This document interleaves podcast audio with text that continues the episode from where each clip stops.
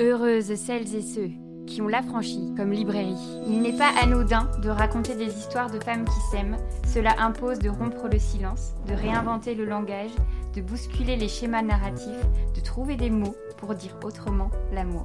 Pour ce nouvel épisode de l'Affranchi Podcast, nous recevons Aurore Turbio, Camille Isler, Manon Berthier et Alexandre Antolin à l'occasion de la parution de l'ouvrage collectif Écrire à l'encre violette, littérature lesbienne en France de 1900 à nos jours, aux éditions Le Cavalier Bleu.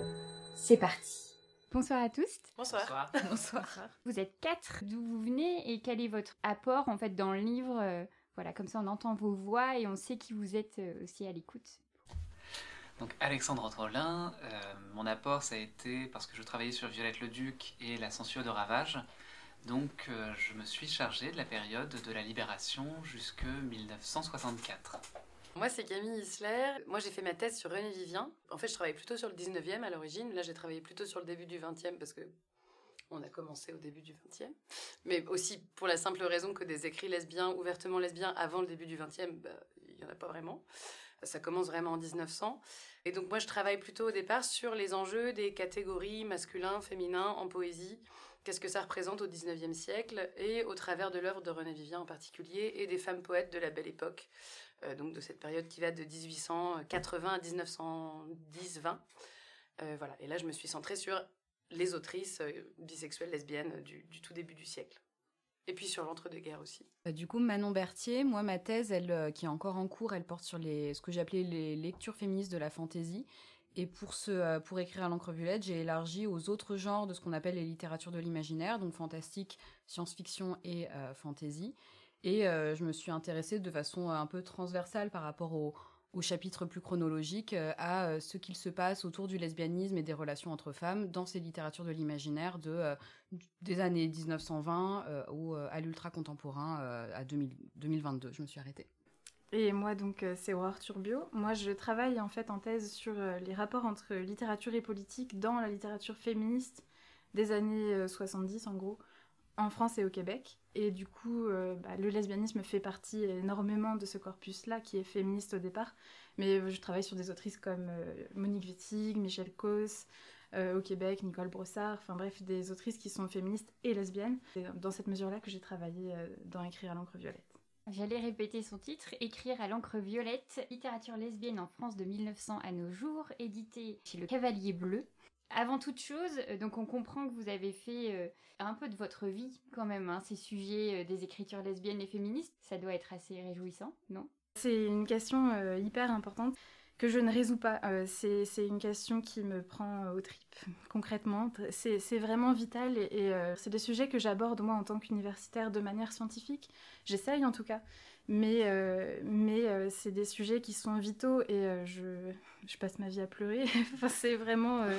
Non, mais je sais pas comment dire, mais c'est émotionnellement tellement fort en permanence que ce que j'ai pas dit dans ma présentation, c'est aussi que je fais partie de l'association des amis de Monique Wittig. Euh, donc je travaille beaucoup avec Suzette Robichon. Euh, cet été, je suis allée à Montréal comme ma thèse est franco-québécoise. J'ai rencontré aussi Sylvie Bampis, qui est l'une des cofondatrices avec Suzette et avec euh, Michel Causse de la revue Vlasta en 1982. Et redécouvrir, enfin découvrir bah, des personnes incroyables qu'elles sont, découvrir leur bibliothèque. je ne sais pas si vous avez lu la préface du bouquin écrite par par Suzette, mais c'est quelque chose de. Enfin voilà, c'est quelque chose. Qui... Je sais même pas en parler correctement parce qu'en fait c'est émotionnel à fond quoi. Moi je... c'est quelque chose que je vis dans mes tripes quoi. Moi je suis arrivée à, ce sujet de recherche là parce que je militais beaucoup euh, en tant que féministe, en tant que syndicaliste étudiante euh, sur mes années de licence et de master et qu'il a bien fallu continuer. Euh, mes études dans la voie sur laquelle je m'étais engagée post-bac et je m'étais dit bon bah J'aime la littérature de fantasy, je suis engagée dans des luttes féministes, euh, je, vais mélanger, euh, je vais mélanger les deux, donc c'était bien sûr très lié à une, à une trajectoire personnelle. L'équilibre euh, qui est à la fois difficile à trouver et en même temps, et en même temps assez, assez intuitif entre trajectoire militante, trajectoire intime, trajectoire scientifique, il est bien sûr au cœur de, au cœur de ce travail, avec ce que ça peut impliquer comme, peut-être pas comme frein, mais comme le regard qui est porté sur nous par nos pères au sein de l'institution universitaire, parce que le mot féminisme fait peur. Quand on parle de lesbianisme, peut-être peut-être encore plus. Et d'ailleurs, c'était une des raisons parmi d'autres de la derrière derrière derrière ce livre, c'était de de, poser les littératures lesbiennes comme un objet scientifique euh, euh, légitime et cohérent euh, en, dépit de, en dépit de sa pluralité. Moi, je suis arrivée à ces écrits-là, en fait, un, peu à cause de ma propre ignorance. En fait, je voulais, je voulais faire une thèse sur une femme, je voulais faire une thèse sur le 19e, je voulais faire une thèse sur la poésie. Donc, je me suis dit, bah, en fait, c'est simple, je ne connais pas de femme poète du 19e. C'était il y a un moment maintenant. Donc je me dis, bah merde, il y a peut-être un petit souci. Il faut peut-être que j'aille rattraper ça. Et c'est comme ça que ça a commencé. Et, je me suis rendu compte de l'immense, euh, bah, déjà de l'immense corpus existant et méconnu. Et puis surtout des questions extrêmement modernes que ce corpus agitait. Et à partir de là, c'est vrai que je l'ai plus quitté parce que euh, parce que c'est un corpus qui est absolument euh, pas reconnu à sa juste valeur à l'heure actuelle en fait, qui a été enterré, qui a été beaucoup relu à l'aune de ce qu'on voudrait convenir à une image de ce qu'est l'écriture féminine, de ce qu'est la féminité, alors que quand on met les yeux sur le texte, on se rend compte que ça n'a absolument aucun rapport. Donc l'endroit où ça prend au trip, c'est un truc de réparation, de se dire mais non, en fait, à un moment, il faudrait que la lecture rende justice à des textes qui n'ont rien à voir avec ce qu'on a fait d'eux. Et c'est là où ça m'anime vraiment. Pour la, littérature lesbienne, c'était pas l'objet de ma thèse parce que je m'étais dit, je me définis comme folle, comme euh, radicale, comme queer. Euh, mais je ne suis pas lesbienne de fait. Euh, et en fait, j'avais abordé la question de Violette le Duc sous le prisme de la censure, où je m'étais dit là on est sur un terrain neutre et autre, mais pour autant la littérature lesbienne mm, a construit mon identité euh, de genre, mon identité politique, avec Beauvoir, le Duc, Monique Wittig et tant d'autres, même encore aujourd'hui, parce que ce n'est pas automatique, mais il y a un renouvellement de la littérature, une radicalité dans certaines euh, écritures de la littérature lesbienne qui font que, euh, bah voilà, je pense que tout ici, tout ici, euh, ça nous bouleverse, ça nous prend aux tripes. Et il y a le côté aussi des rencontres qu'on fait. Suzette, on l'a tous rencontré. Et il y a aussi des rencontres inopinées, inédites. Euh, telles que euh, lorsque j'ai pu rencontrer la veuve de Néla Nobili, qui est Editha, euh, scénariste de BD. Et en fait, c'est à la fois des textes, mais il y a des personnes vivantes derrière qui nous changent et qui nous font progresser. J'ai lu le livre en deux soirées, enfin il a fallu être un peu efficace dans notre programme incroyable. Et en fait j'ai eu vraiment l'impression d'être avec toutes des amies en fait. C'est-à-dire et dans vos écritures et dans les, les autrices qui sont euh, sollicitées, appelées, il y a eu quelque chose en fait de se dire euh, ah ouais mais on a un siècle, mais en fait on peut avoir en tête un siècle de littérature lesbienne. Avec euh, Lucie, donc notre apprentie cette année, on est en train de référencer en fait toutes vos références. En fait, on est en train de regarder tout ce qui est encore disponible, voir un petit peu en fait où on en est de ces stocks, parce qu'en vrai, pourquoi aussi votre livre est important, c'est qu'il remet euh, comme euh, tu le disais Camille, euh, sur la table des références qui ont été invisibilisées. Avant de rentrer en fait dans le concret de ce siècle incroyable, mais est-ce que c'est si évident que ça de parler d'une littérature lesbienne? Ça veut dire quoi? J'imagine que vous avez peut-être même chacun, chacune une réponse différente en fait sur ce qui est pour vous une littérature lesbienne. Ben, on s'est accordé par le négatif en fait beaucoup parce que c'est pour ça aussi qu'on a mis le titre au pluriel. Euh, parce qu'il n'y a pas une littérature lesbienne. Et euh, de la même manière que je crois que ce qui est bien, c'est que les œuvres dont on parle, elles sont pas toutes, euh, selon nous, du même, de la même qualité. De la même... Et en fait, on, s'en fiche parce qu'en fait, bah, on aura vraiment revalorisé la littérature lesbienne au moment où seront aussi accessibles des très mauvais romans lesbiens et ce sera très bien pour tout le monde.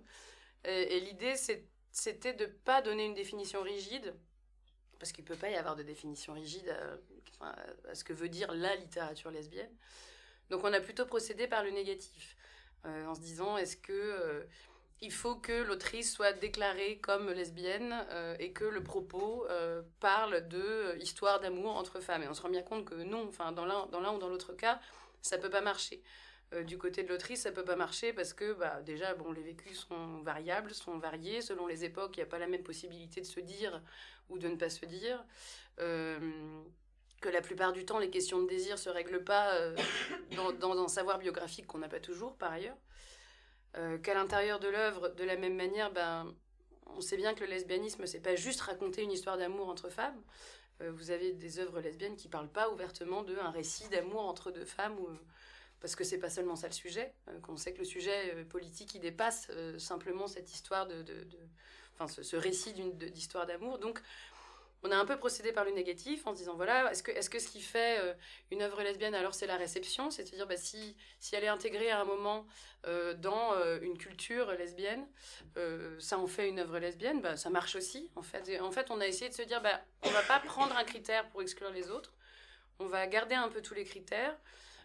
tout en gardant ensuite bah, forcément une certaine subjectivité chacun et chacune en se disant bah, à un moment il faut choisir, on va, on va prendre des, éléments que nous, on a envie de mettre en avant aussi, euh, en essayant d'en mettre en avant un maximum, mais effectivement avec des limites euh, nécessaires.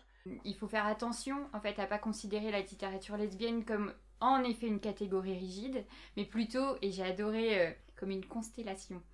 quelque chose vraiment, enfin, quelle poésie, c'est magnifique. De se dire que oui, en fait, ça fait partie comme ça, en fait, d'un Ouais, de quelque chose de mouvant en fait, qui peut avoir ses bords un peu flous, qui peut avoir euh, ses intentions, euh, euh, voilà, qui se faufilent, etc. Mais en tout cas, qui vont encourager, j'ai quand même l'impression, une vision lesbienne qui serait, en fait, si on parle en effet de la négative, une vision non patriarcale, non hétérocentrée, enfin en tout cas qui sortirait d'une certaine manière de cet endroit-là à mesure du possible, parce que suivant le siècle, on se rend compte aussi que les autrices ne pouvaient pas non plus faire tout comme elles voulaient, en fait. Mhm. Ce qui est passionnant dans ce XXe siècle, c'est que, en fait, euh, tout n'est pas si différent. Enfin, chaque dizaine d'années euh, va vraiment s'infuser les uns aux autres, les unes aux autres, et qu'on va retrouver des problématiques euh, communes quand même à tout ce siècle.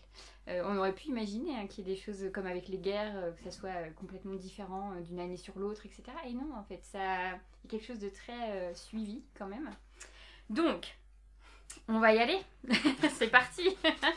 Parce que là, on est en train de teaser un petit peu, mais. Donc 1900, c'est Camille, c'est toi. Tu vas aller jusqu'à 1940. Donc une grosse période quand même où il s'est passé beaucoup de choses euh, sur nos territoires français. Alors on, précise qu'en effet, euh, l'étude, votre étude se concentre sur le catalogue plutôt euh, français. En fait, même si vous, à certains moments, vous parlez quand même d'autres autrices euh, importante des mouvements qui ont pu euh, euh, être impliqués en fait dans les vies françaises. Mais en tout cas, voilà, vos références, c'est plutôt ça. Et donc, ce enfin, 1900, ça arrive après un 19e siècle qui est assez particulier au niveau littérature, puisqu'il est très masculin, très romantique, très binaire, très... Donc comment tu as décidé de, débuter cette partie? En te disant, euh, bon, 1900, on y va comment en fait? On veut donner quelle image de ce siècle qui se termine et de celui qui commence? En littérature, évidemment. Euh, alors, euh, c'est une question assez. Enfin, ce serait assez long d'y répondre très précisément, mais je vais essayer d'être synthétique. 1900, déjà, pour une. Bah, ça tombait, il se trouve que ça tombait très bien, 1900 à nos jours, puisque 1900, ça coïncide avec la publication de Quelques portraits sonnets de femmes, qui est le premier recueil de Nathalie Barnet donc qui est un des tout premiers recueils de poésie ouvertement lesbien qui est publié, merci Nathalie Bernette, pile en 1900. donc ça tombe très bien. Euh, mais ça voulait dire quand même commencer en 1900, remonter à où on en est euh, contextuellement, puisqu'en fait, quand on parle de 19e siècle, très souvent on va jusqu'en 1914. Donc la première période, on pourrait discuter de savoir si elle est dans le 20e ou dans le 19e, euh, parce qu'en fait on est encore quand même foncièrement dans une pensée politique, dans une installation qui est encore celle du 19e siècle. Et le 19e siècle, effectivement, est assez connu pour être particulièrement euh, misogyne. Euh, oui. Euh, particulièrement binaire, oui. oui et non. C'est tout le sujet du 19e siècle, c'est qu'il y a eu une, inquiétude fondamentale dans le 19e siècle de tout un, front réactionnaire qui se dit mais on est dans, un, dans une époque justement de, destruction de la, de, binarité sexuelle et qui s'en inquiète beaucoup. Hein, toute la toute la politique réactionnaire du 19e siècle s'inquiète beaucoup du romantisme en disant que c'est une déliquescence de la virilité et qu'au contraire, on est en train d'avancer vers des créatures insexuées, ce qui n'est pas du tout le cas en vérité, puisque ce qui se passe plutôt, c'est que euh, les hommes qui font partie du courant romantique s'approprient la parole féminine plus qu'ils ne, en fait, l'ouvrent euh, à la possibilité pour les femmes d'écrire. Mais bon, je ne vais pas refaire l'histoire du 19e siècle. Mais donc quand on arrive à la fin du 19e, ce qui était important pour moi de resituer, c'était où on en est de la représentation des lesbiennes, puisque pour le coup, là, à partir de la deuxième moitié du 19e siècle, les lesbiennes sont beaucoup représentées dans la littérature masculine, particulièrement dans la poésie masculine. D'abord parce qu'il y a toute une entreprise philologique de redécouverte de Sappho, et puis parce qu'il y a toute cette veine foncièrement misogyne de la fin du siècle qui en fait place la figure de la lesbienne, hein, là pour le coup on est vraiment dans le singulier parce que c'est une figure très figée, euh, un peu à l'extérieur de tout ce qu'on trouve très sale dans la féminité, euh, euh, très corporelle, c'est-à-dire celle qu'on trouve dégoûtante quand on est un poète idéaliste, à savoir la sexualité féminine, tout ce qui a rapport avec la maternité, avec le corps féminin rattaché au sensible, etc. Il y a tout un fantasme à côté de ça sur la lesbienne qui échapperait un peu à cette saleté fondamentale de, de, la femme, quoi. Euh, parce qu'elle est dans un, dans un endroit euh, stérile euh, qui attire beaucoup les, les poètes idéalistes à ce moment-là. Donc on fait beaucoup de fantasmes autour de la figure des lesbiennes. Et donc il s'agit non seulement de prendre la parole en tant que femme et en tant que lesbienne, donc déjà de réconcilier les deux entités en disant, ben, en fait, de fait, ça fonctionne quand même un peu ensemble. Euh, ensuite, euh, de dire, ben, euh, il va falloir que j'arrive à prendre la parole dans un discours qui est déjà saturé de représentations autour des lesbiennes, de représentations fantasmées qui sont absolument bah, au-delà de la réalité, évidemment. Donc il faut se réapproprier tout ce discours-là. Il faut essayer de se réapproprier la figure de Sappho aussi, qui, qui est 27 siècles avant, hein, quand même, euh, et qui est la seule qu'on possède. Ça ne veut pas dire que c'est la seule qui a écrit, évidemment, en 25 siècles de la littérature lesbienne, bien sûr. évidemment qu'il y en a encore plein d'autres à découvrir. Mais pour les femmes qui écrivent à ce moment-là, c'est la seule. Donc il faut se réapproprier Sappho, qui a été ensevelie sous des discours euh, masculins, hétérosexuels pendant 27 siècles, et qui vient tout juste d'être re-lesbianisée. C'est peut-être le mérite quand même des poètes masculins de la fin du siècle, c'est qu'ils ont re-lesbianisé Sappho avec un ensemble de fantasmes, mais ça a rendu quand même possible de récupération derrière, bien difficile parce qu'on est quand même dans une période qui est foncièrement misogyne et foncièrement lesbophobe. Et pour moi, il fallait rappeler que le Paris 1900, qu'on a beaucoup fantasmé comme un idéal euh, européen et mondial d'ouverture, euh, cosmopolite, d'ouverture à l'homosexualité par rapport à d'autres pays qui étaient effectivement plus, euh, disons, légalement rigidement contre, n'était pas du tout un idéal lesbien, n'était pas du tout un idéal pour les homosexuels. Euh, et, donc, il fallait rappeler quand même que non, euh, tout ça c'est un fantasme, et repartir de la réalité pour dire voilà, les difficultés c'était ça, et voilà comment ces femmes ont réussi à composer avec. Je me dis, mais comment, comment ça se passe en fait pour que ces textes soient lus? Puisque d'abord, euh, comme tu l'expliques, les femmes sont sont des outils euh, euh, à faire écrire les hommes, mais en vrai, comment elles sortent en fait euh, de, de, ces pages et qu'elles deviennent sujettes de leurs livres, à écrire elles-mêmes. Enfin, cette transition-là, elle est quand même incroyable. On se dit, on a tellement peu de traces de ces éditions, ou est-ce que, c'est, est-ce que même c'était des éditions en fait? Est-ce que c'était des choses qui étaient comme de l'ordre du fanzine ou comment ça existe? Comment on sait cette partie un peu révolutionnaire de la langue à ce moment-là enfin de l'écriture pardon? Alors, bah, les femmes dont je parle là, parce qu'on a, on a aussi limité le livre à des livres qui ont été publiés, pour le coup. Parce que, euh, bah, que s'il avait fallu commencer à aller chercher dans les tiroirs, là, on s'engageait encore sur un autre travail beaucoup plus long, et il aurait fallu commencer avant le 20e, pour le coup, parce que. Mais bon, là, c'est encore un autre travail. Donc là, ce sont des femmes qui ont publié des œuvres. Et si on regarde un peu le corpus, on se rend quand même compte que pour pouvoir publier des œuvres, et a fortiori qui portent un discours lesbien à ce moment-là, il y a un certain nombre de critères assez discriminants. Hein. Euh, ce sont toutes, pratiquement toutes des femmes qui sont indépendantes financièrement, euh, qui sont blanches, bourgeoises, installées à Paris. Euh, il y a quand même des... Voilà, donc c'est une partie de, des écrivaines qui émergent à ce moment-là, qui est quand même encore extrêmement discriminante pour toute une partie qu'on ne connaît pas ou dont on n'a pas encore déterré les œuvres. Et pourquoi ça se passe à ce moment-là? Ben, Ça s'explique par plein de choses. ça s'explique parce qu'on est déjà derrière un long moment de récupération euh, des figures féminines et bon après c'est pas les premières à écrire non plus elles ont quand même des, personnes sur lesquelles se, reposer euh, mais on est à un moment en 1900 où il y a un petit tournant qu'on a appelé la mode vitaliste, c'est-à-dire que avant euh, toute la fin du 19e est dans un rejet fondamental en poésie de tout ce qui est de l'ordre du réel, de la nature, de... et donc avec de la femme, puisque la femme est l'être naturel par excellence, évidemment. Et puis au 19e, il se passe un euh, en 1900, il se passe un petit euh, retour à qu'on voit dans les volutes de l'Art Nouveau, etc. Un retour à, bon la nature, représentation de la nature, etc. ce qui fait qu'on va permettre un peu plus aux femmes d'écrire de la poésie. Elles existent aussi dans le roman, hein, mais c'est vrai que ça, s'expose davantage dans la poésie à ce moment-là.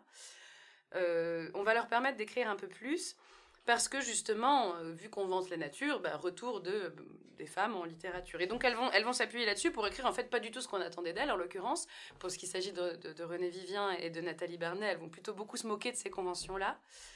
Et, et tout l'enjeu, c'est à la fois de se réapproprier donc toute une représentation d'elle-même qui a été saturée, et en même temps, et je crois que c'est ça qui est important aussi, il faudrait pas non plus réduire leurs œuvres à quelque chose qui serait entièrement euh, réactif dire ben, je, je, vais écrire contre. C'est pas ce qu'elles font. En fait, ce qu'elles font, c'est elles veulent absolument écrire pour, et la plupart du temps, elles écrivent de manière très euh, sereine euh, leur vécu à elles. Quand on va voir dans les écrits intimes, notamment, là, il y a plus. Euh, mais il y a cet enjeu de s'inscrire en littérature et donc de faire avec, mais comme n'importe quelle personne qui veut s'inscrire en littérature, hein, de faire avec ce qui se passe avant, de trouver sa place. Et trouver sa place, ça engage à régler des comptes beaucoup plus nombreux quand on est René Vivien que quand on est un auteur masculin hétérosexuel. C'est pas les mêmes contes, mais ce sont des contes qui qui sont pas juste je vais trouver ma place par rapport à des précurseurs qui euh, qui sont des génies et donc il va falloir que je trouve ma place pour qu'on m'accepte parmi les rangs des génies. C'est un endroit où il faut que je trouve ma place pour me permettre d'exister. Et donc ça engage évidemment à complètement autre chose. La plupart, elles publiaient à compte d'auteur, pas toutes. Il y, a tout un, il y a tout un ensemble de stratégies euh, qu'on voit à ce moment-là, que j'ai pas forcément d'ailleurs eu le temps d'aborder en long, en large et en travers. René Vivien, par exemple, ses premières œuvres, elle les publie euh, sous le simple nom R. Vivien, donc elle, ne signe pas de son prénom, enfin c'est un pseudonyme, hein, d'un pseudonyme féminin, mais d'un pseudonyme neutre. Euh, Colette, elle signe ses premières œuvres avec, avec Willy. donc il y a tout un enjeu quand même de masculinisation de la plume, etc., qui ensuite, la plupart du temps, est récupéré donc il y a tout un enjeu de négociation. La plupart, quand même, en tout cas, elles, publient à, compte d'auteur. C'est pas le cas de toutes, parce qu'en fait, il existe un lectorat réel quand même pour ces œuvres-là. Mais il faut jouer quand même d'un certain nombre de négociations qui font partie des, raisons pour lesquelles euh, ce sont que des femmes qui sont, pour la plus l'immense majorité, financièrement indépendantes. C'est qu'elles ne vivent pas de leur plume, en fait. Oui, c'est ça. Ça, ça va quand même être le cas pendant un certain temps euh, de ce siècle où bon, ben voilà, elles peuvent se le permettre, donc elles y vont. Mais de ce fait, ça crée un certain schéma narratif quand même. C'est pas toutes les histoires et toutes les personnes qui sont représentées dans ces, dans ces histoires lesbiennes. Euh, j'ai noté euh, que euh, pendant ta période, il y avait quand même la naissance des premières librairies plus ou moins féministes, en tout cas qui se portent à cet endroit-là? Euh, Oui, alors en fait, euh, bah, là, c'est vraiment là-dessus le, livre de Laure Murat qui en parle très bien, un passage de l'Odéon, euh, qui parle donc de, de ces deux librairies qui étaient Shakespeare Co. et en face la Maison des Amis des Livres, qui se trouvaient être dirigées par Sylvia Beach et j'ai un énorme blanc. Adrienne Monnier. Merci, Adrienne Monnier. Je ne sais pas pourquoi ça revenait plus. Donc merci Alexandre, encore une fois. qui se faisaient face, les deux librairies, qui se trouvaient être aussi vraiment des lieux de vie parisiens extrêmement important hein, pour la littérature à ce moment-là, et qui se trouvait être dirigé par deux femmes qui euh, étaient aussi ensemble. Euh, donc c'est vraiment un, moment où, où les librairies... Alors, est-ce qu'on peut dire foncièrement des librairies féministes? Je ne sais pas, parce que ça me paraît un petit peu trop mm. forcer l'idée. Mm. mais quoi qu'il en soit, ce sont des librairies qui sont dirigées par des femmes. Et surtout pour ce qui est du côté de Sylvia Beach, ce sont des librairies qui sont de fait quand même des lieux de sociabilité entre femmes et des lieux de sociabilité lesbiens. Euh, donc oui, elles, et elles ont une importance absolument fondamentale à ce moment-là, euh, puisqu'elles sont vraiment au cœur de la vie littéraire parisienne dans l'entre-deux-guerres. Euh, donc oui, il y a aussi toute une importance à consacrer aux librairies. Mais je pense que dans les, dans les chapitres suivants, on en parle aussi, que ce soit les librairies, les maisons d'édition, etc. Il y a un moment où se joue aussi cette idée de sortir des circuits traditionnels. Alors, c'est pas encore le cas pour Adrienne Monet et Sylvia Biche, encore une fois, ce serait quand même un peu forcer l'idée. Mais il y a quand même cette idée de créer des espaces à soi et euh, de faire vivre une littérature qui, qui ne trouve pas forcément son lieu dans, dans, les endroits traditionnels de la littérature, en passant par d'autres circuits et en créant ses propres circuits. Mais ça, c'est les, chapitres suivants qui en parlent mhm. davantage, évidemment. Euh, mais on voit qu'il y a quand même les bribes de ça déjà dans l'entre-deux-guerres, oui, en tout cas. Bon, la guerre, euh, ok, c'est fait.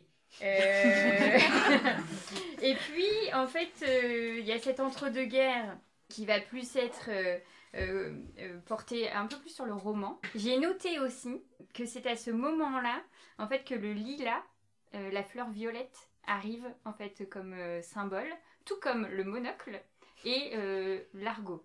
Alors, euh, euh, génial, monocle, Lila, j'imagine tout de suite en fait le paysage des, des, autrices lesbiennes, voilà. c'est quoi l'histoire derrière le violet de ce fait? C'est une très très longue histoire, puisqu'en fait, si on retombe à l'origine de la couleur violette, on retombe à Sappho, ce qui on retombe quand même souvent à Sappho. Euh, qui euh, avait l'habitude de vanter donc deux couleurs particulièrement, euh, le pourpre et le vert, ce qui a donné chez René Vivien du vert au violet notamment. donc c'était deux couleurs déjà qui étaient associées à Sappho. ensuite donc bon, je saute directement à René Vivien parce que c'est quand même elle qui a donné le, corps à, à, cette couleur-là, enfin en tout cas sa teneur symbolique, en reprenant en fait Sappho, hein, beaucoup, et en peuplant beaucoup sa poésie de cet imaginaire du violet, qui pour elle était associé à la fois euh, à la perte d'une amie très chère qui s'appelait Violette, euh, et puis aussi associé à toutes les couleurs qu'elle vantait beaucoup parce que ce sont des couleurs secondaires. Et alors, bon là, je ne vais pas m'engager là-dedans parce que là c'est ma thèse et je vais vous tenir la jambe pendant trois heures.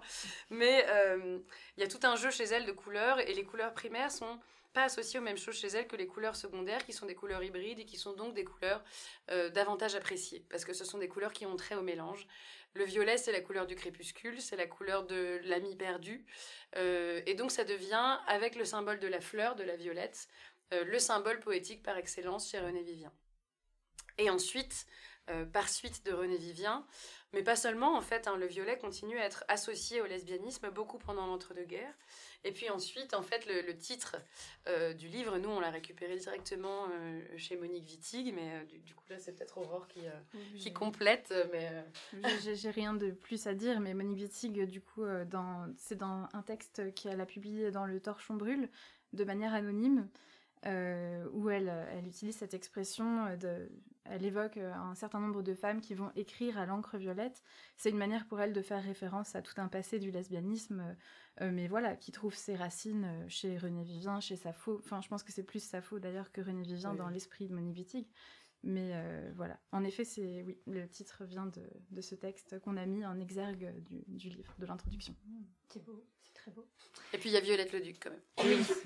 Oui. s'appelle tout simplement Violette. Et pour l'anecdote, Violette le Duc avait envoyé une lettre à Adrienne Monnier où elle précisait qu'elle avait non, c'est Adrienne Monnier qui avait envoyé à Rachel une lettre en y joignant des violettes qu'elle avait embrassées. Donc oh. déjà, à l'époque, c'était aussi un moyen de se reconnaître euh, entre femmes qui aimaient les femmes. Mm. Mais d'ailleurs, euh, puisque nous parlons de baiser, il y a Suzette Robichon dans son introduction qui dit euh, Tout lire qui pourrait contenir un baiser lesbien. Ça fait la... C'est joli. Que de, que de poésie. Alexandre, c'est à toi c'est la suite. 1943-1969. Alors, euh, aussi, il y a quand même un sacré morceau euh, entre ces périodes. Euh, ta partie, c'est prendre la parole en société patriarcale. Et ce qui va être super intéressant, c'est notamment, comme tu l'as déjà évoqué, de parler de la censure avec Violette le Duc et Ravage cette période-là, en fait, il y a aussi, euh, on a commencé à évoquer le fait de la diffusion par l'édition, etc. Mais on sent bien, en fait, qu'il y, y, a toujours une sorte de regard hyper patriarcal et masculin qui accompagne, en fait, les éditions. Et donc, quand on questionne cet endroit de censure, on se dit, bah oui, en fait, si c'est les hommes qui éditent, euh, ils vont pas laisser éditer n'importe quoi. Et pour autant, en fait, quand on te lit, on comprend qu'au final, Violette le Duc, elle se fait censurer, pas forcément pour ses thématiques abordées, mais surtout sur l'écriture, la façon dont elle parlait en fait de la sexualité euh, lesbienne, de l'amour lesbien. Oui, parce que euh, les, en fait, les femmes ont accès au monde éditorial, enfin, à partir de la libération. Il y a Colette qui va faire partie de l'Académie Goncourt. Il y a Elsa Triolet qui reçoit le prix Goncourt euh, également, qui est la première femme à le recevoir pour le premier accro coûte 200 francs. Donc on voit que c'est possible, il y a toute une nouvelle génération, Nathalie Sarraute, Simone de Beauvoir. Pour autant, dans les institutions littéraires, les hommes restent majoritaires. Donc toute œuvre doit passer par euh, un regard masculin qui va checker si tout va bien. Euh, et les œuvres lesbiennes existent déjà euh, au moment de la libération il y a plusieurs qui sont cités dedans, mais en fait, le problème de l'écriture de Violette le Duc, du point de vue des éditions Gallimard, c'est cette écriture si particulière. C'est-à-dire qu'elle va, euh, quand elle écrit Ravage, elle a pour objectif de décrire les sensations éprouvées au moment de l'amour physique du point de vue d'une femme. Et donc, à ce moment-là, la femme n'est pas objet qu'on va admirer, dont, on va parler sexuellement, c'est elle qui est autonome. Et surtout, ce qui dérange énormément, c'est que euh, donc dans Ravage, Violette le Duc parle de ses amours féminines essentiellement, et il y a un amour masculin. Et quand c'est l'amour entre Thérèse et Isabelle, c'est un amour décrit entre elles pour elles. Il n'y a pas ce male gaze où on va écrire des scènes de lesbianisme pour un plaisir masculin.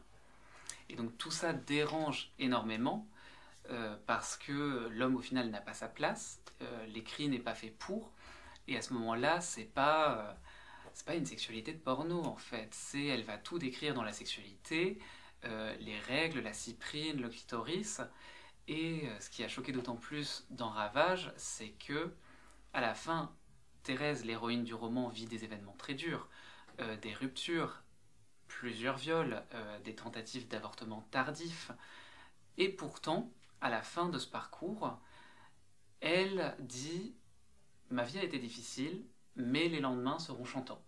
Et en fait, euh, c'est quelque chose d'assez fort, puisque dans la période de la libération, c'est quelque chose qui existait déjà auparavant, mais quand on va faire le récit d'une vie non hétérosexuelle, généralement, il y a une condamnation à la fin. Euh, séparation, mort, euh, bref, tout des joyeusetés. Et ce qui s'ajoute en plus dans euh, la période que j'ai traitée, c'est que après la libération, on pourrait croire que c'est une période joyeuse, beaucoup de liberté après le carcan de la Seconde Guerre mondiale. Et en fait, pas du tout. Le familialisme, le maternalisme se renforcent extrêmement à cette période. Et donc à partir, à partir de ce moment-là, euh, l'homosexualité n'est pas possible. Celle qui va être majoritairement condamnée, c'est bien sûr l'homosexualité masculine, mais il y a une loi qui a été votée euh, sous Vichy qui perdure à la libération et qui permet de condamner les relations entre mineurs et euh, donc les relations homosexuelles entre mineurs et majeurs. Sachant que la majorité sexuelle pour les relations homosexuelles est de 21 ans à ce moment-là. Et euh, dans cette période de moralisation, va être mis en place une commission de censure en 1949 qui va faire le tri sur toutes les publications jeunesse, parce qu'au moment de la libération, on a surtout peur de, euh, des horribles Batman, Tarzan, qui pourraient pervertir la jeunesse française. Et euh, va être rajouté en fait un petit alinéa dans cette loi qui va dire en fait ce n'est pas les publications à destination de la jeunesse, mais toutes les publications qui pourraient tomber dans les mains de mineurs. Sachant qu'on est mineur jusqu'à 21 ans, ça englobe tout.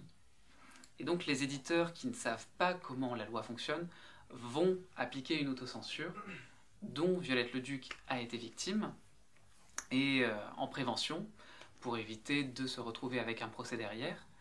Mais on voit que les agissements de Gallimard se justifient puisque euh, quand on regarde les listes des ouvrages condamnés, clairement c'est euh, des ouvrages des ouvrages porno, Brelande Blonde ou Fräulein Gestapo, enfin les titres sont extrêmement drôles. Durant ma période, il y a deux livres de grandes maisons d'édition qui sont condamnés, qui sont euh, La mauvaise conscience de Suzanne Allen, publié en 1955 chez Gallimard, et Le chemin des écolières de Juliette Casal, publié en 1956, si je ne dis pas de bêtises. Et en fait, la particularité de ces deux ouvrages, c'est qu'on retombe à nouveau sur des récits de formation qui vont tracer un parcours euh, qui sort de l'hétérosexualité. Avec même, ce qui est très intéressant chez Juliette Casal, je, travaille pour rééditer ce roman, euh, une espèce de proto-politisation de l'identité euh, lesbienne, puisque l'héroïne dans le roman a conscience que si sa relation avec une fille dérange, c'est parce que les deux autres protagonistes masculins n'ont pas prise dessus. Et donc il y a une panique de euh, l'homme n'est pas nécessaire et en plus elles arrivent à être autonomes sans nous. ce qui cause des grandes angoisses assez drôles. mais oui, donc il y a toute cette censure-là qui existe et donc les et qui va s'appliquer à la mauvaise conscience et le chemin des écolières, qui montre donc que l'autocensure, la censure éditoriale faite par Gallimard s'expliquait, et donc cette loi permettait aux, aux, censeurs d'avoir une mainmise et de ne pas autoriser l'idée même d'un vécu lesbien heureux, indépendant, euh, sans, que les hommes soient derrière. Mais tu notes euh, dans, dans cette partie euh, une citation de Christine Delphi. Les romanciers tuent les lesbiennes pour les punir de leur dépravation. Les romancières suicident leurs personnages. Je l'ai un petit peu réécrit, pardon, Christine. Euh, mais et c'est vrai que en fait, euh, quand on une des demandes qu'on nous fait beaucoup, c'est d'avoir des récits euh, d'amour lesbien heureux. Alors c'est rare, c'est extrêmement rare. Donc on comprend pourquoi, dans tout ce que tu viens de nous expliquer, comment les hommes essayent de garder la main mise sur les récits, parce qu'on comprend bien que les imaginaires sont politiquement importants. Enfin, sinon ils ne mettraient pas autant d'énergie, voilà. Par rapport au, récit écrit par les lesbiennes, euh, pourquoi en fait on a cette tendance-là quand même à toujours aller vers de la difficulté, de la mort, des suicides Il y a quelque chose quand même euh, de dur euh, dans, les récits, en fait, de ces, pas, que de ces périodes-là, mais j'ai l'impression quand même que ça traverse pas mal de ce siècle. Mais bah, je pense que ça vient aussi des références du début de siècle. Les, Claudines, on, voit ça un peu comme un roman léger, mais euh, Mademoiselle Sergent, qui est le personnage lesbien, à la fin se fait quand même humilier en public euh, lors du bal euh, et elles sont séparées avec sa conjointe. Mais l'une des autres très grosses références de la période de la libération, et même plus tard, c'est le, puits de solitude. Mhm. le puits de solitude de Radcliffe Hall, où euh, bah, Radcliffe Hall, en fait, elle prend la version. Enfin, elle s'inspire de la littérature psychiatrique de la fin 19e pour dire euh, Ah, bah ça sera une vie triste, de souffrance, et à la fin ça se termine mal. Enfin, c'est vraiment. Euh, bon, elle prend les verges et elle se bat avec tout le long du roman. En fait, elle. c'est vrai. C'est vraiment un parcours de, de martyr et cet imaginaire-là, il va rester extrêmement longtemps. Pour autant, ce qui est intéressant dans les romans de ma période que j'ai lus, c'est que avant cette fin tragique, il va avoir la création d'un tiers-lieu où, pendant un instant, une idylle va être possible. Thérèse et Isabelle, par exemple chez Violette le Duc, vont être heureuses dans le pensionnat. L'amour parfait, euh, dans les, euh, les, chaînes éclatées de Lucette Finas. Euh, pareil, c'est une professeure qui sort avec son étudiante. L'étudiante a, je crois, 17 ans, l'institutrice doit avoir aux alentours de 25 ans. Et quand elles se rencontrent, quand elles débutent leur histoire d'amour, c'est la lune de miel, il y a vraiment un, un bonheur. Les deux disent Ah, mais je n'avais jamais cru pouvoir atteindre cette joie. Et ce schéma-là va se retrouver dans différents romans. Puis vient la chute, et justement, quand elles vont euh, se dire assez confortables dans ce tiers-lieu, vouloir réinvestir la société, et comme disait Monique Wittig, vivre en société, c'est vivre en hétérosexualité. Et à partir du moment où elles tentent de réintégrer cet espace, là arrive la condamnation et la chute. C'est ça. Oui, c'est ça, le, toute l'idée du tiers-lieu, en fait, ça rejoint aussi un endroit de fiction mhm. dont tu parles, où en fait, à l'intérieur du, enfin oui, de, de l'enfer sociétal, en fait, on se crée un petit espace imaginaire, fictionnel, euh, pour euh, faire éclater en fait cette joie-là euh, lesbienne, on peut mhm. dire. Hein. Tu termines ta, ta partie avec Wittig, Monique Wittig, qui en 1964 sort L'Opoponax. J'ai déjà entendu plusieurs fois que c'est c'est souvent par la lecture de ce roman que des femmes se rendent compte en fait qu'elles sont lesbiennes. Il y a une sorte de comme ça déflagration. Je trouve ça magnifique. Et ça nous permet de faire le pont avec toi, Aurore, qui euh, euh, prend la main sur Wittig en 1969. où sort Les Guerrières. On est sur la période de Violette le Duc, donc censurée, et Monique Wittig, incroyable, elle va se décider à aller d'une autre façon, en fait, de faire front différemment dans son écriture. Oui, bah, je pense que ce qui est intéressant dans ce que tu viens de dire, et qui, en rebondissant sur ce que disait Alexandre, c'est que euh, dans le, le, thème du lesbianisme, il est quand même pas flagrant. Euh, en fait, il est là entre les lignes, et je pense que c'est pas pour rien si c'est un roman qui, à ce point, marque euh, les vécus lesbiens, c'est aussi parce que c'est entre les lignes. Euh, L'Opoponax, d'ailleurs, c'est Clément Salzar qui en parle très très bien. Je ne sais pas si vous avez écouté le podcast. Euh, L'Opoponax, c'est l'amour lesbien, mais c'est aussi le non-dit, l'incompris presque, la chose un peu diffuse qu'on comprend mal dans l'enfance en fait. Euh, et je pense, enfin en tout cas, moi mon chapitre qui débute sur euh, Monique Wittig, qui prend en fait les bornes chronologiques de l'œuvre hein, de Monique Wittig, puisque c'est 69-85, euh, ce chapitre porte sur la politisation du lesbianisme, qui avait connu ses prémices, hein, notamment au début du siècle. C'est pas du tout une nouveauté, mais c'est disons un nouvel élan qui a pris à ce moment-là, notamment à travers l'œuvre de Monique Wittig. Euh, et ce que j'essaie, enfin en tout cas quelque chose qui m'intéresse énormément et que j'ai essayé un peu de montrer, c'est que c'est une politisation qui est à la fois très explicite. Enfin, vous connaissez, je pense, la pensée straight, enfin tous les textes de politisation euh, euh, bah, les plus connus en fait du lesbianisme littéraire. Euh, mais en même temps, c'est un engagement littéraire dans le lesbianisme qui est entre les lignes et qui est souvent assez difficile à lire. Enfin, c'est un fait, Monique Wittig, sauf quelques textes qui sont plus faciles à lire que d'autres, mais c'est une autrice difficile à lire. Euh, Michel Co, c'est une autrice extrêmement difficile à lire. Euh, et donc c'est une période un peu où il y a cet engagement un peu paradoxal qui est, euh, qui est à la fois très fort, très explicite, très théorisé, très très théorisé en fait, mais en même temps qui, d'un point de vue littéraire, se développe d'une manière non narrative ou peu narrative ou alors déconstruite d'un point de vue narratif ce qui, ce qui crée euh, voilà, une forme d'engagement littéraire euh, très paradoxale qui, moi, m'intéresse euh, là-dessus. Et Monique Wittig, je pense, en est une très bonne représentante puisqu'elle est à la fois l'une des plus grandes théoriciennes et l'une des écrivaines réputées aujourd'hui, puisque elle, a, elle est très célèbre aujourd'hui parmi le paysage littéraire lesbien, réputée difficile à lire. Et a raison, elle est, elle est parfois difficile à lire, pas toujours. pas toujours quand même, j'insiste.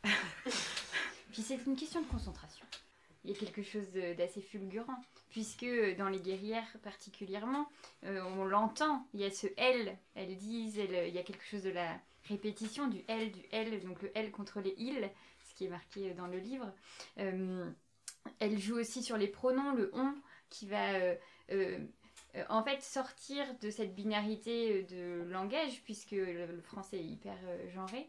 Et elle va vraiment trouver des astuces en fait d'écriture. Là on est vraiment sur de enfin j'ai envie de faire de la matière mais pas vraiment mais je veux dire elle va être sur de la technique en fait. Donc tu dis bien ça il y a la théorie mais il y a aussi la technique. À ce moment là en fait des écritures elle enfin elle est accueillie comment avec cette écriture là parce que ça doit, ça doit être assez dingue d'une certaine manière d'avoir comme ça euh, direct. Euh, les guerrières, ça a dû être un endroit d'accueil assez particulier. Ah oui, bah, on peut le dire, oui, puisqu'elle le publie en 69, donc un an après mai 68. Euh, très clairement, dans les histoires du féminisme en France, Monique Wittig est considérée comme une des, une des personnes qui ont donné l'impulsion. Bah déjà parce qu'elle a fait partie des premiers événements féministes. Elle était là à l'Arc de Triomphe euh, en août 70. Mais Les Guerrières, donc publiées un an avant, ont vraiment donné une impulsion extrêmement forte euh, à la littérature des femmes, donc la littérature féministe de ce, mouvement pour la cause des femmes euh, qui a eu lieu dans les années 70. je pense aussi qu'il faut resituer l'époque. 70, c'est une époque, c'est la, la, c'est le moment d'un point de vue littéraire du nouveau roman, enfin qui, a déjà commencé bien avant, mais enfin qui est toujours en pleine expansion. C'est le mouvement des, c'est le moment des grandes avant-gardes littéraires que prolongent les féministes, qui sont l'une des dernières euh, grandes avant-gardes littéraires euh, de l'histoire euh, littéraire française.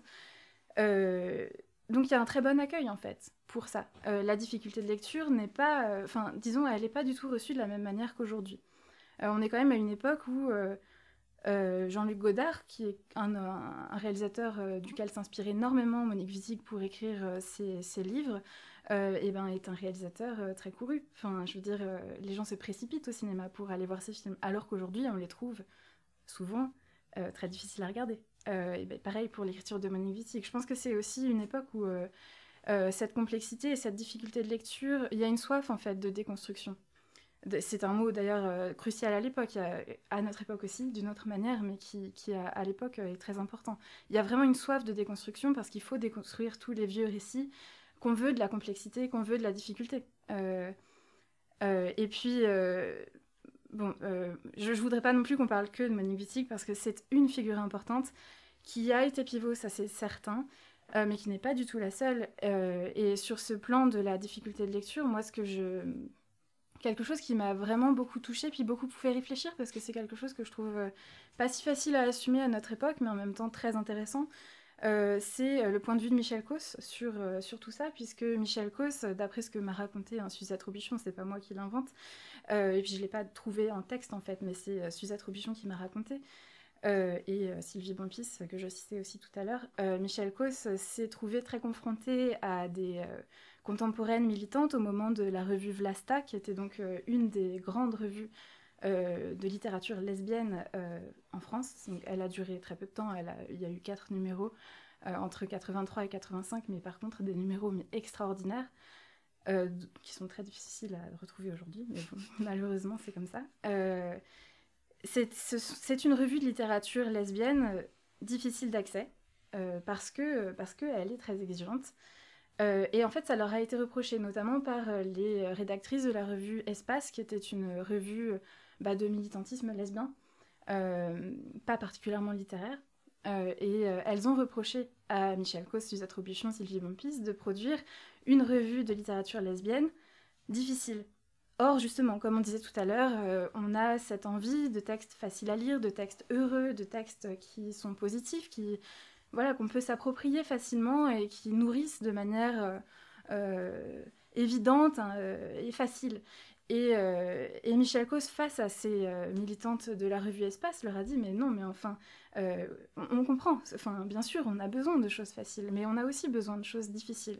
Parce qu'en fait, si on veut, et ça c'est vraiment Michel Cos qui le développe encore plus que Monique Wittig, si on veut créer une culture lesbienne, elle avait aussi un peu une tendance un peu séparatiste. Donc, si on veut créer une culture lesbienne, il faut qu'elle soit aussi exigeante bah, que n'importe quelle autre culture. Or, euh, en tout cas dans le contexte français, euh, le poids du patrimoine, euh, et patrimoine, je veux dire, le, poids de, la culture masculine, il est tellement fort qu'il faut être à la hauteur. Et pour être à la hauteur, bah, peut-être que parfois il faut en faire des caisses aussi.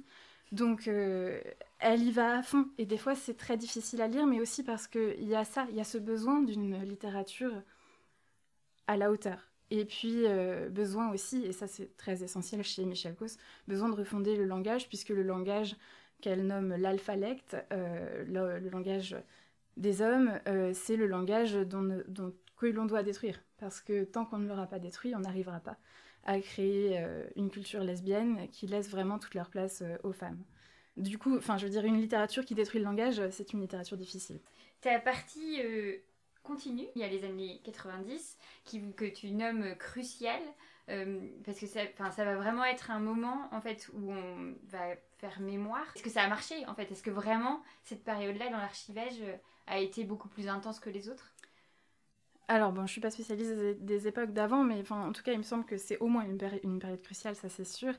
Euh, la preuve, c'est que justement, moi, contrairement à, certaines personnes, enfin, je veux dire, plus que Manon en tout cas, euh, j'ai eu accès à des, archives. Euh, j'ai eu accès à des paroles militantes qui m'ont directement donné des sources.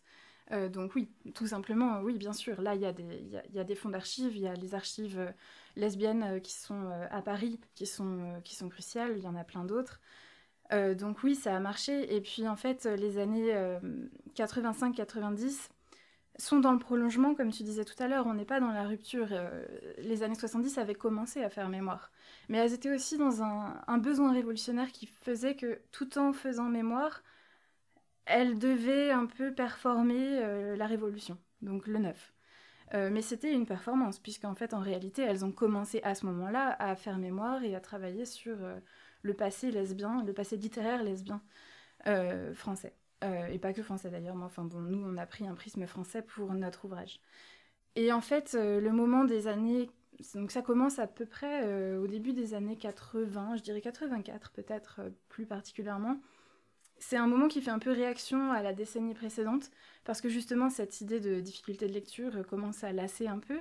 Euh, la révolution aussi lasse, et puis surtout on voit qu'elle échoue un peu. Euh, donc euh, les autrices ont tendance à se reconcentrer sur le narratif, au contraire sur la production d'histoires plus simples, qu'on peut plus facilement s'approprier, et qui sont du coup l'histoire aussi avec un grand H, l'histoire qu'on archive. c'est dans la continuité, puisque moi je force un peu le trait là en le disant à l'oral, mais il y a déjà des autrices dans les années 70 qui sont plus faciles d'accès que Monique Wittig et Michel Cause que j'ai cités. Euh, notamment Mireille Best, qui est euh, une écrivaine que j'ai découverte pour écrire le livre et qui euh, écrit des, textes extraordinaires. Vraiment, je crois que les mots de hasard seront réédités très bientôt. Je vous conseille vraiment de, courir l'acheter parce que c'est vraiment des textes extraordinaires, les textes de, Mireille Best. et du coup, au moment des années 90, ce qui se passe de très crucial dans cette envie renouvelée de mémoire et d'histoire plus facile et puis à sa, fin, de, laquelle on doit, enfin, que l'on doit s'approprier, bah, c'est en fait l'émergence, et ça c'est vraiment très important, euh, des premières maisons d'édition lesbiennes, puisque pour le coup il n'y en avait pas avant. Euh, et donc là, il y en a, il y a toute une explosion de, enfin il y en a plein plein plein qui se créent, notamment euh, des maisons d'édition qui vont publier des romances ou alors, et, c'est très très important aussi, des policiers. Ce sont vraiment deux genres littéraires dont j'ai pas pu parler vraiment de manière extensive dans le livre, mais qui sont qui sont vraiment extrêmement importants. Il y a une production très très très très forte. Euh, et puis dans la mémoire collective lesbienne de cette période-là, ce sont des productions qui sont essentielles. Quand on entend les militantes en parler, c'est en fait c'est ça. Ce dont elles parlent, c'est de ça. C'est les romances, euh, notamment par exemple dans, dans des maisons d'édition comme euh, KTM Édition ou comme Homo Romance. Euh, les policiers aussi, moi j'avais, bah, dans le livre, j'ai pas pu en parler énormément, mais j'ai évoqué celui de le livre de Daniel Charette, dont je me rappelle plus le titre exact, mais c'est assez drôle puisque c'est un policier un peu, un peu bourrin, mais qui, qui reprend les analyses de Monique Wittig, mais qui les transfère en, voilà, c'est les femmes qui vont bah, faire la guerre en fait aux hommes, mais de manière Enfin, je trouve ça très drôle parce qu'en fait, c'est une réappropriation très. Euh, bah, pas très fine, quoi. Euh, des théories de Monique Wittig, mais, mais de manière active et de manière euh, bah, jouissive, en fait. C'est ça qui est intéressant dans les années 90, c'est que. il y a cette, cette, explosion éditoriale et puis, et puis des prémices d'un certain nombre de, d'autres courants qui se développent plus après. Donc moi j'ai cité bah, le début, mais vraiment le tout début d'une réflexion euh, sur l'intersectionnalité que Margot euh, Lashkar, qu'on n'a pas encore évoqué, mais qui a écrit le dernier chapitre et qui ne peut pas être là ce soir, a plus développé. Et puis aussi les prémices euh, des pensées queer, puisque en fait, le 2000, ce qui a clos le, chapitre Envie d'histoire, 2000, c'est la date de publication de Lesbos Oui de Sam Boursier, et puis du premier livre aussi de Paul Preciado, euh, donc c'est aussi les prémices de ça, d'un déplacement du sujet lesbien au sujet queer. Et euh, c'est aussi pour ça que c'est une période hyper intéressante. En effet, euh, Margot n'est pas avec nous, donc nous n'allons pas savoir ce qui s'est passé de 2000 à 2022, ou presque que Manon, tu arrives euh, tout de suite. Euh, mais pour autant, juste de dire qu'on a reçu quand même quelques autrices de cette, ces dernières années, et donc on a un petit peu d'archives dans le podcast. Mais on a fait un siècle là quand même, c'est pas mal. On va le reprendre un peu en globalité avec toi, Manon, puisque ta partie s'appelle Mauvais genre, et on va partir sur la littérature de l'imaginaire. Une figure, moi, qui m'a tout de suite marquée, c'est celle de la vampiresse. Donc, euh, est-ce qu'on peut se dire que, allez, on embarque avec ces figures? Le problème, peut-être, c'est que moi, la figure de la vampire, c'était une de mes hypothèses euh, avant de commencer à chercher, euh, à défricher ce corpus à l'échelle d'un siècle. Et en fait, j'avais en tête que les vampires seraient nécessairement présentes dans la production littéraire lesbienne en France parce que parce que la littérature vampirique vient de textes crypto-lesbiens ou voire carrément lesbiens, avec un premier poème de, du poète romantique britannique Coleridge qui s'appelle Christabel, puis le roman plus connu Carmilla de Sheridan Le Fanu en, en 1872, donc qui précède Dracula. et ensuite, la littérature vampirique, elle est assez liée à, à l'homosexualité. on pense à Entretien avec un vampire à la fin, de, à la fin du XXe siècle, qui a un sous-texte homoérotique franchement assumé. ou même ou dans les années 80, donc là aux États-Unis pour le coup, l'idée de transmission que signale la, vampire, la morsure vampirique, elle est euh, elle est appropriée à la fois par euh, les auteurs homophobes et sérophobes, donc on est dans les années Reagan aux États-Unis, le VIH, d'un côté une écriture euh, bah, homophobe, sérophobe, et de l'autre des réappropriations beaucoup plus subversives et positives par des auteurs et autrices gays et lesbiennes. Et donc je me disais, ça va être le cas pour la France, en fait ça l'a été assez peu. Donc j'ai élargi, donc c'était assez intéressant en tant que chercheuse, hein, les hypothèses qui, se, qui se, ne se confirment pas. Euh, donc j'ai élargi cette question du vampirisme au monstrueux, à l'horrifique, à la thématisation du sang ou de la violence. Et donc là, j'ai eu quelques textes. 1924, un texte qui s'appelle Bâle ou euh, La magicienne passionnée. Euh, de Renée Dunant, qui est une, une, journaliste et une militante anarchiste féministe des années 20, et qui écrit ce, roman que je sais plus. Ah si, je sais comment je suis tombée dessus, c'est qu'on écrivant à tous les éditeurs et lecteurs et lectrices spécialisés du pays, on a fini par me conseiller ce texte. Et donc, euh, c'est un roman euh, entre le merveilleux scientifique, euh, la proto-fantaisie ésotérique, qui imagine. en fait, c'est un peu Cthulhu avant l'heure pour celles et ceux qui auraient lu H.P. Lovecraft, qui est un des. Une des figures marquantes de, des littératures de l'imaginaire. Donc on a ce sorte de poulpe de la quatrième dimension qui est invoqué par cette magicienne qui fait commerce dans le Paris de la Belle Époque, euh, et en fait, euh, il est horrible, il est très glauque, hein, c'est une figure euh, qui viole globalement, mais qui finalement ne sert que de support à des discussions totalement perchées entre la magicienne Palmyre et son apprenti René. Euh, donc c'est un peu un self-insert de l'Autriche, je sais pas. Euh, et, euh, et, en fait, c'est hyper lesbien. Ce texte est hyper lesbien, très dérangeant, très bizarre. Moi, c'est pas du tout un texte que j'ai pris plaisir à lire, mais qui quand même signale cette présence croisée de littérature de l'imaginaire, expérimentale et, lesbienne. Et ensuite, il y a un grand vide et on retrouve le vampirisme ou le monstrueux à partir des années, euh, des années 60-70, donc dans une réécriture lesbienne, enfin lesbienne et encore une fois horrifique et très glauque, euh, euh, d'une autrice surréaliste qui s'appelle Valentine Penrose, qui reprend le mythe, enfin la légende de la comtesse Elisabeth Bartori, la, la, comtesse hongroise qui se serait baignée dans le sang de jeune vierge pour conserver sa beauté. Et ensuite, plus de façon plus contemporaine et plus connue et plus plus sympa à lire en fait. Euh, un texte comme euh, une autobiographie euh, transsexuelle avec des vampires de Lizzie Kraudagger, donc qui sort en 2014 je crois, et qui là prend le parti de dynamiter toutes les conventions qu'il y a à la fois autour des personnages lesbiens et trans, donc qui sont, dit je crois, soit soit soit de la chair pour mecs cis hétéro, soit mort. Enfin, en fait, on, reprend, on hein, des lieux communs de la littérature lesbienne au fil du siècle, et donc elle elle joue de ça et elle dit mais en fait moi je veux proposer des personnages lesbiens et trans euh, euh, badass, euh, positifs et là en l'occurrence liés au vampirisme puisque l'héroïne qui est une humaine trans se retrouve intégrée à une communauté punk vampirique lesbienne hyper badass. Donc ça c'est le côté plus positif peut-être de cette de ce que j'ai de ce que j'ai regardé autour de de l'horreur, de la violence, du sang et du vampirisme. Tu parles aussi de Sabrina Calvo, euh, qu'on a eu le bonheur de recevoir euh, pour Melmoth Furieux, euh, livre absolument incroyable. Et, et ça m'a rappelé en effet qu'elle parle des futurs désirables. Et c'est vrai que, en fait, petit à petit, là, on est en train de voir émerger une littérature queer. Sabrina Calvo, donc quand elle parle de futur désirable, euh, moi ce que j'entends aussi, c'est tout ce que tout l'espoir en fait que on peut trouver dans une science-fiction, les utopies, parce qu'on parle énormément des dystopies. Je sais qu'avec on en avait discuté avec Wendy Delorme Monsieur reviendra le temps du feu, où beaucoup de gens en parlent comme une dystopie et elle déteste ça. Pour elle, c'est une utopie féministe.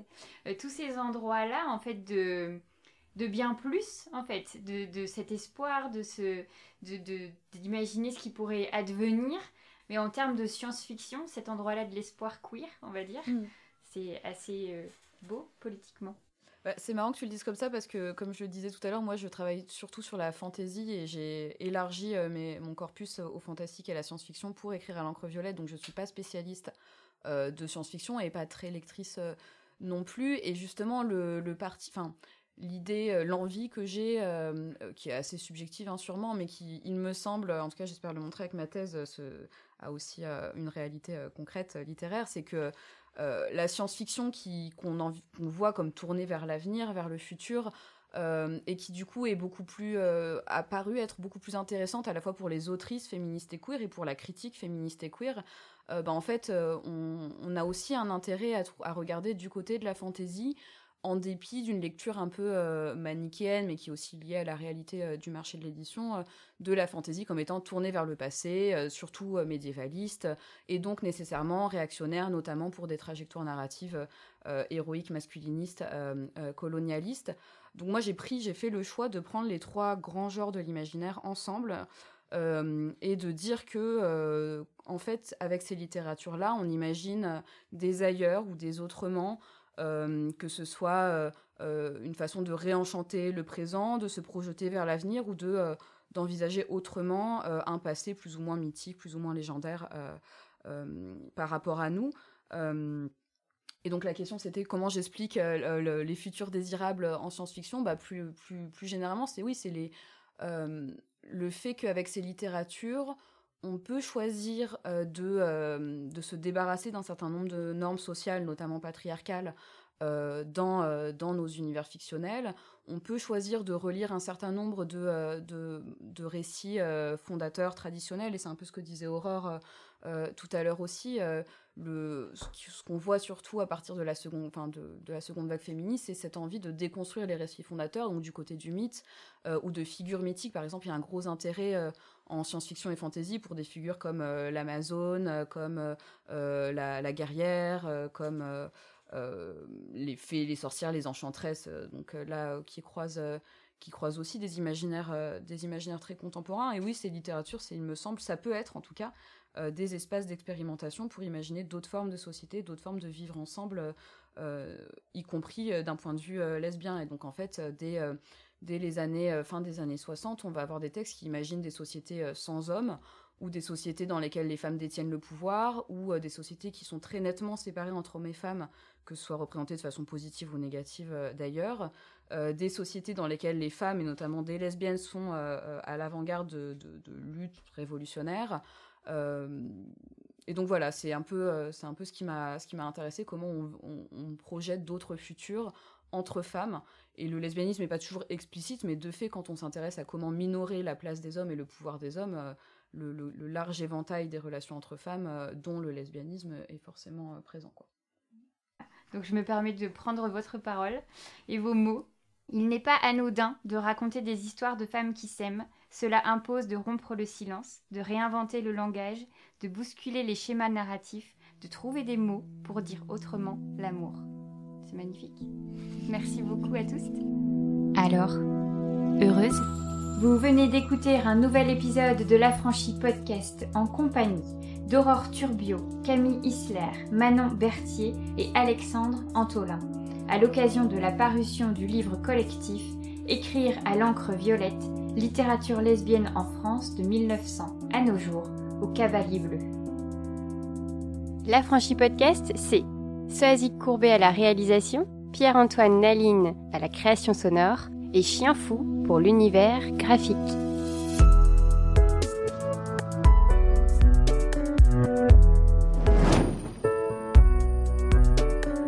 Si tu réalises que la vie n'est pas là, que le matin tu te lèves sans savoir où tu vas, Résiste, prouve que tu existes. Avec l'affranchi podcast.